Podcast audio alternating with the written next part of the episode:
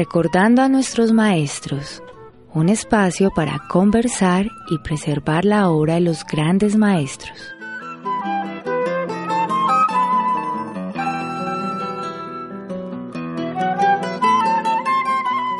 Programa de la Corporación Cultural Estanislao Zuleta para UN Radio.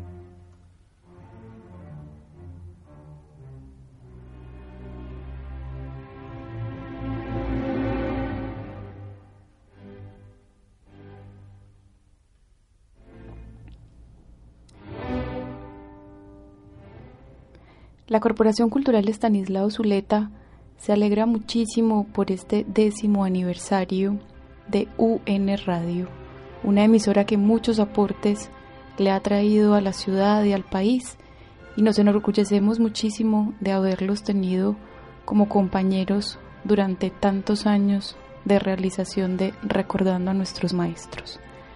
Para ellos, una lectura de regalo.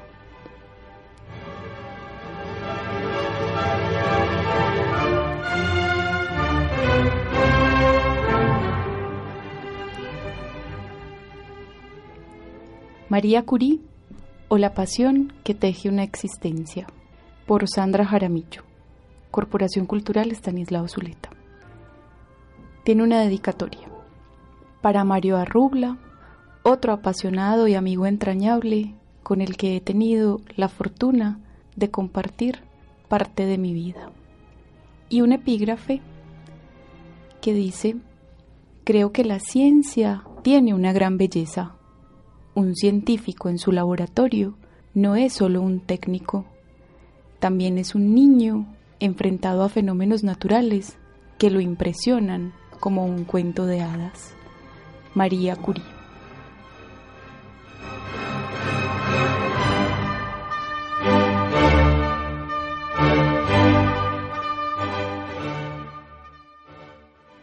No nos cabe duda de la importancia que para la ciencia tuvo María Curie, quien nació en Varsovia, Polonia, en 1859 y murió en Francia en 1934. Si tan solo contáramos que ganó dos veces el premio Nobel, el de física en 1903, compartido con Pierre Curie y Henry Becquerel, y el de química en 1911, 100 años que conmemoramos, nos convenceríamos de ello.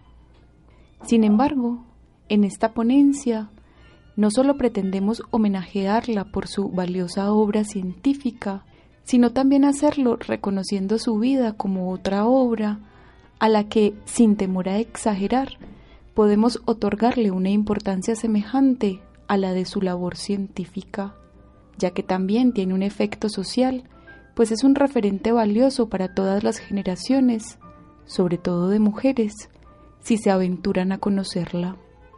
Acercarse a la lectura de buenas biografías de esos seres que han pasado a la memoria de la humanidad, biografías que no sean agiográficas, sino unas que sepan radiografiarnos la complejidad de un personaje, sus grandezas y sus miserias, su fuerza y sus momentos de debilidad.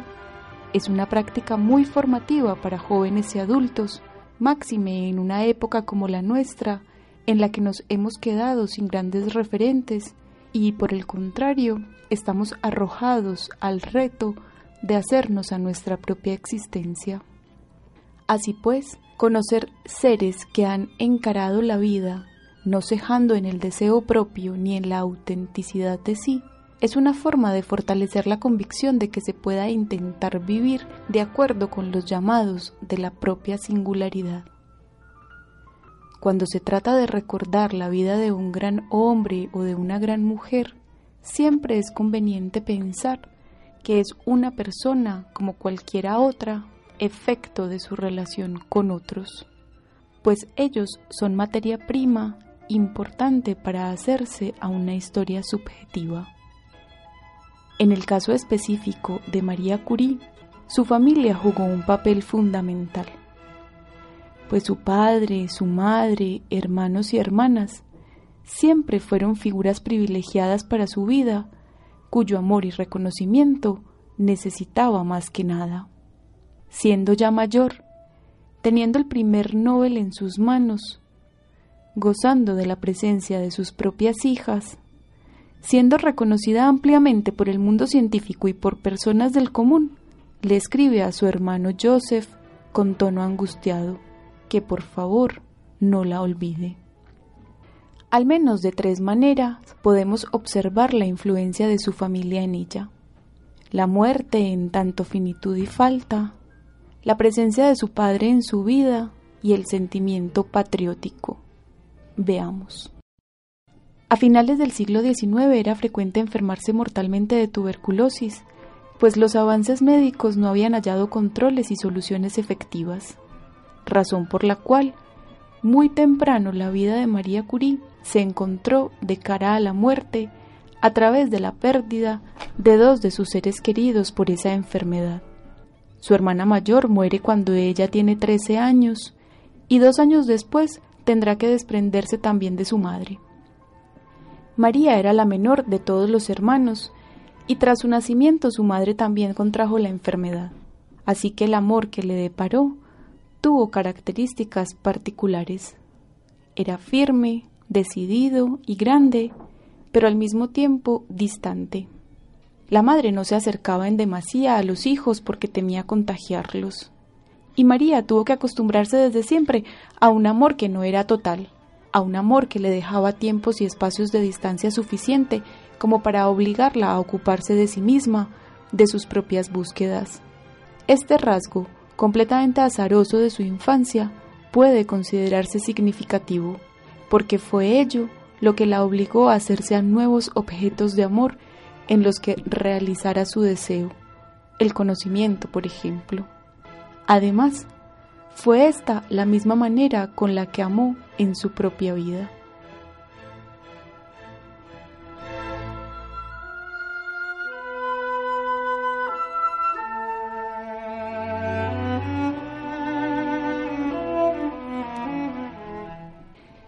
Decíamos que su familia había sido crucial, al menos en tres aspectos. La presencia temprana que en ella hizo la muerte, el lugar en que su vida ocupó su padre, y en tercer lugar, el sentimiento nacionalista que siempre habitó en ella.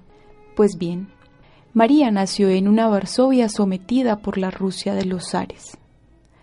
La lengua, la cultura, las tradiciones, los hábitos de los polacos no debían tener expresión y eran fuertemente reprimidos.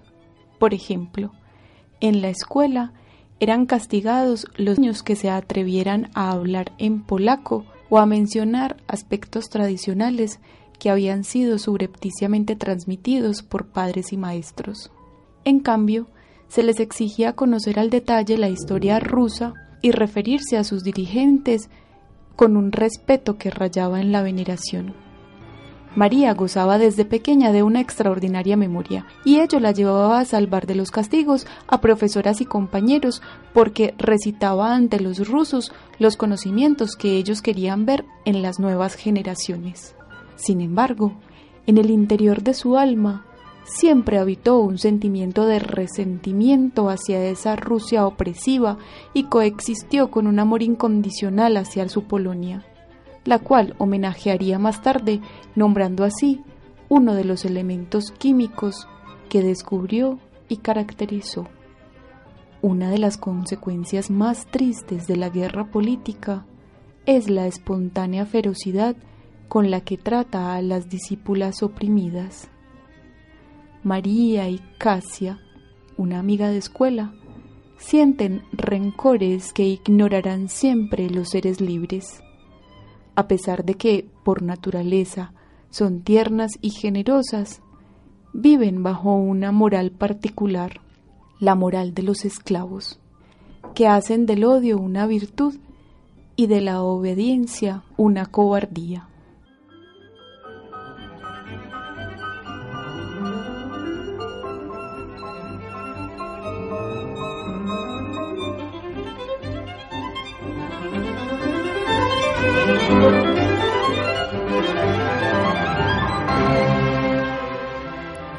Así pues, la historia subjetiva es un entramado entre lo privado y lo público.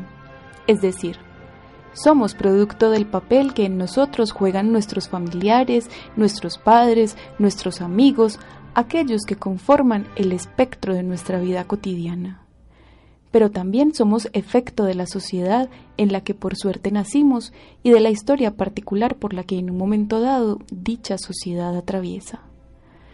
Contrario a lo que defiende una cierta posición posmoderna que se empeña en hacernos creer que somos efecto de nosotros mismos, que el individuo solo se debe a sí mismo. De esta manera, María Curie es efecto de lo que significaron en su vida sus familiares y su amada Varsovia, por lo menos en lo que atañe a esas marcas que dejan los años tempranos de la vida, pues más tarde vendrían seres y situaciones que también tendrían un lugar importante en ella. En el contexto social que nos determina, también entra a jugar la historia, y en este caso que nos atañe, es impropio hablar de María si no tenemos en cuenta que se trata de una mujer, pues esa condición la pone ante una situación específica.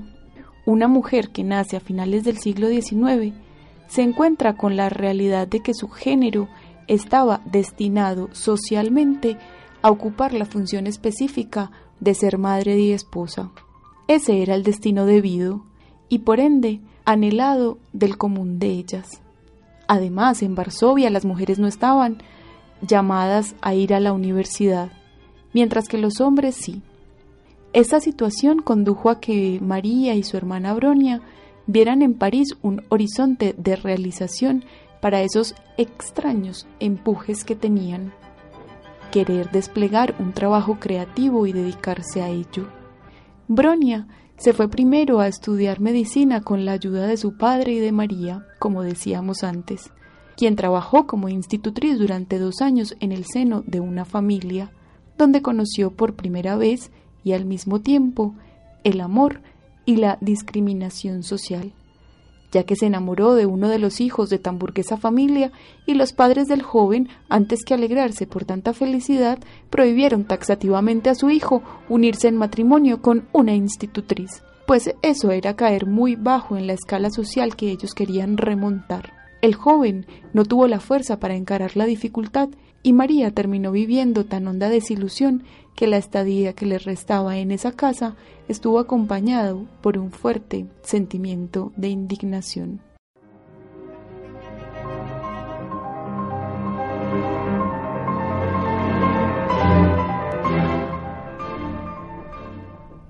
La maternidad también estuvo presente en la vida de nuestra amable polaca.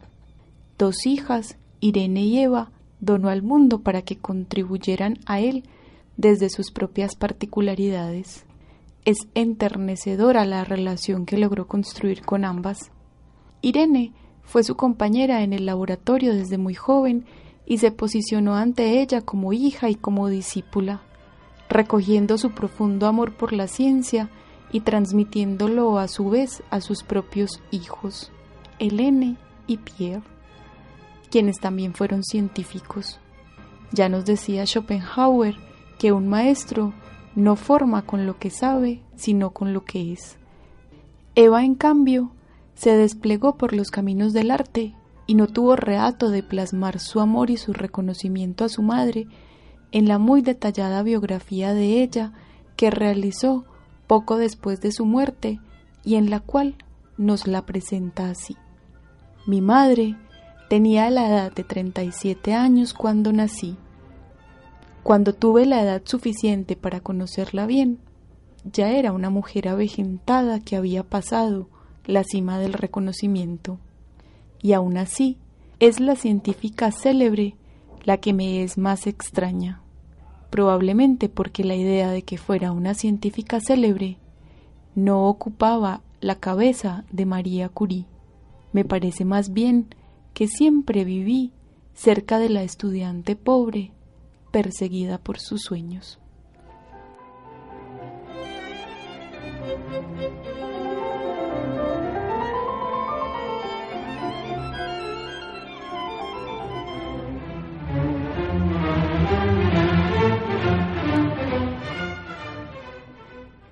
Este fue, amables oyentes, un fragmento del texto María Curie o La pasión que teje una existencia, escrito por Sandra Jaramillo para el Instituto Tecnológico Metropolitano en marzo de 2012.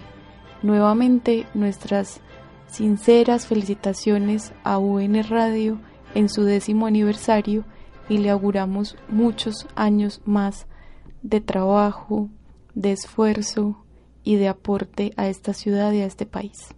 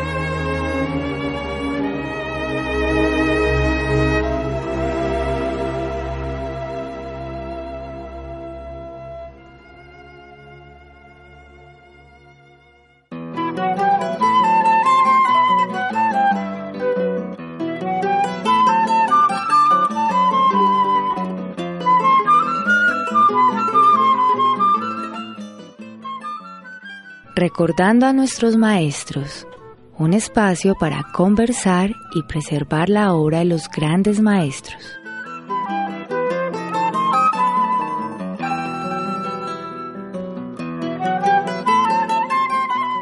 Programa de la Corporación Cultural Estanislao Zuleta para UN Radio.